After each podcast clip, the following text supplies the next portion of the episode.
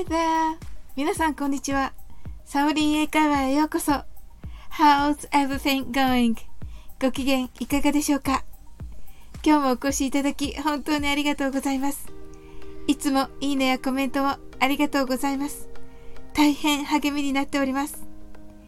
この番組はお好きなことをしながら耳だけこちらに傾けていただく聞くだけ英会話をコンセプトにお送りしています。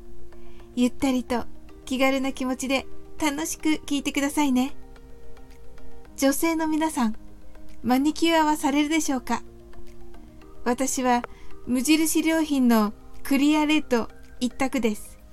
レッドと言いますが、赤くはならずに、ほぼ透明、クリアのピンクです。お仕事にもそのまましていけるので気に入っています。マニキュアを塗ってじっとして乾かさないといけない数分間に手を使ってやりたいことがすごくたくさん思い浮かぶのは私だけでしょうかそれでは今日は前回の海外のホテル英会話の続きをしましょう。コンシェルジュとスマートに会話をしてみましょう。Let's enjoy! この英会話はホテルのコンシェルジュに限らず海外のカジュアル以上のあらゆる場所、また年上の方、目上の方に使える大変便利な表現となります。実は日本の学校でよく習った英会話です。それはこのような場面で使われるというわけです。以前、お店の人に目当てのものがお店に売っているかどうかを聞くときの表現は Do you have a 〇〇とお伝えしました。あなたは〇〇を持っていますか？というのが直訳ですが、この you はあなた方という意味で、あなた方のお店は？という感じになります。この表現は丁寧なのですが、コンシェルジュに使うときには違う方法で聞きます。それがおなじみの is there a 〇〇または are there any 〇〇です。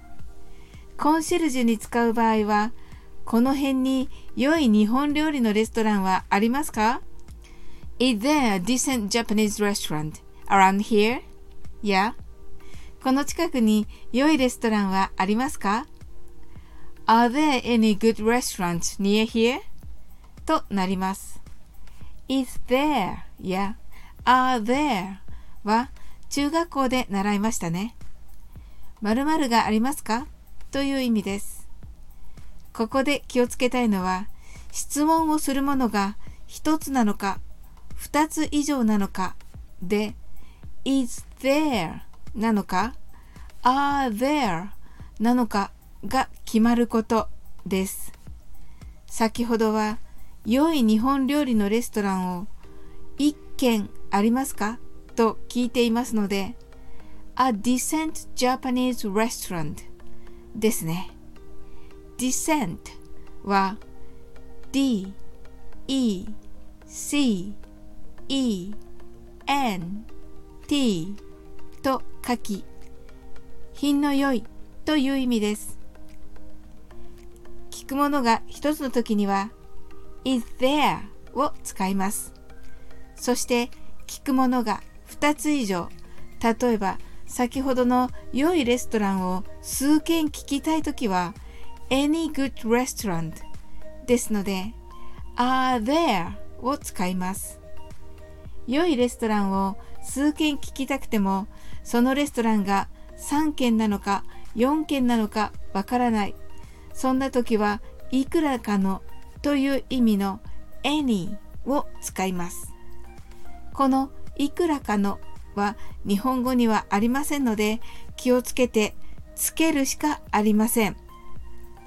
順番としてはまず聞くものが単数なのか2つ以上の複数なのかそして単数の場合は「あ」をつける複数の場合は「any」をつけて名詞この場合はレストランに S をつけて聞いてください。また、今回はこの辺 around here とこの近くに near here の2種類紹介しています。お好きな方を覚えてお使いください。それでは、この近くに良いレストランはありますか？?Are there any good restaurant near here? を練習してみましょう。はじめはゆっくりです。Are there any good restaurants near here? Thank you. Please say it much faster. Are there any good restaurants near here?